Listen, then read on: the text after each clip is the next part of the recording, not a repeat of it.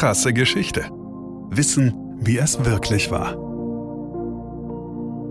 Volkszorn. Der Fernsehturm wird gesprengt, wenn bis zum Ablauf der Frist den Forderungen nicht entsprochen wird.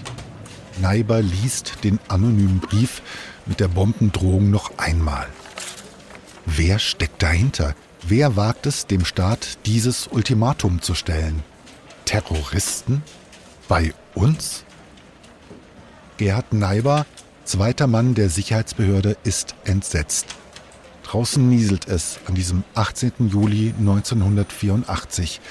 Es ist ein nasser, kalter Sommer im Orwell-Jahr. Adressiert ist der Drohbrief an den Staatsrat der DDR. Die Adresse des Briefs ist mit einer Schriftschablone geschrieben, der Brieftext fast klischeehaft aus ausgeschnittenen Zeitungslettern zusammengeklebt, so wie man es aus dem Fernsehen kennt. Die für die Postkontrolle zuständige Abteilung M der Stasi hatte den Brief geöffnet und abgefangen. Die Abteilung 12 für Terrorabwehr der Staatssicherheit übernimmt auf Weisung Neibers den Fall. Wer will den Dresdner Fernsehturm in die Luft sprengen? Doch trotz aller Anstrengung verlaufen die wochenlangen Ermittlungen ergebnislos im Sande. Das Ultimatum verstreicht. Am Stichtag, für den der Terroranschlag angedroht ist, passiert nichts. Aber schon wenige Tage später erreicht das Fernsehen der DDR die nächste Drohung. Mit der gleichen Schablone geschrieben wird die Liste der Anschlagsziele noch weiter gefasst. Frist ist um. Wir erweitern die Objektliste auf Intershop, Lenin-Denkmal, Hotel Bellevue, Postämter und so weiter. Bis 20.12.84. Sprengen ist leicht, denn Technik ist empfindlich. Wie ihr. Gezeichnet Gruppe Volkszorn. Wie schon der erste Brief. Wer ist die Gruppe Volkszorn?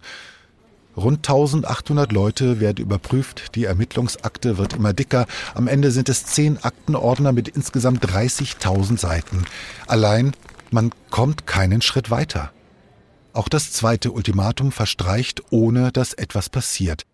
Drei Jahre ermittelt und verhört die Stasi, bis sie frustriert aufgibt und die Akte Turm ins Archiv der ungelösten Fälle wandert. Der Fernsehturm ist heute noch markantes Wahrzeichen der Dresdner Skyline. Das Hotel Bellevue am Neustädter Elbufer mit dem berühmten Canaletto-Blick beherbergt wie eh und je seine Gäste. Das Lenin-Denkmal am Wiener Platz wird erst durch die Wiedervereinigung entfernt. Wer hinter der Gruppe Volkszorn stand, ist bis heute ungeklärt. Der Grund aber, deretwegen sie sich mit dem mächtigen DDR-Staatsapparat anlegte, ist legendär. Die Forderung der Gruppe Volkszorn Westfernsehen für Dresden. Drei Programme, bundesrepublikanisches TV-Programm, wollte der selbsternannte Volkszorn mit Bombendrohungen endlich auch für das sogenannte Tal der Ahnungslosen erzwingen.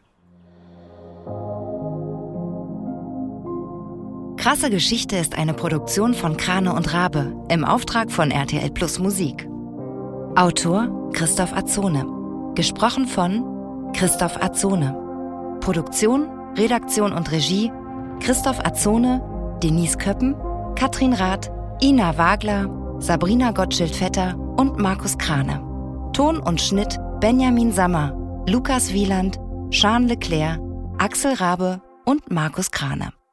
Falls es euch gefallen hat und ihr keine weiteren Folgen verpassen wollt, freuen wir uns, wenn ihr diesen Podcast abonniert und weiterempfehlt. Danke fürs Zuhören bis zum nächsten Mal.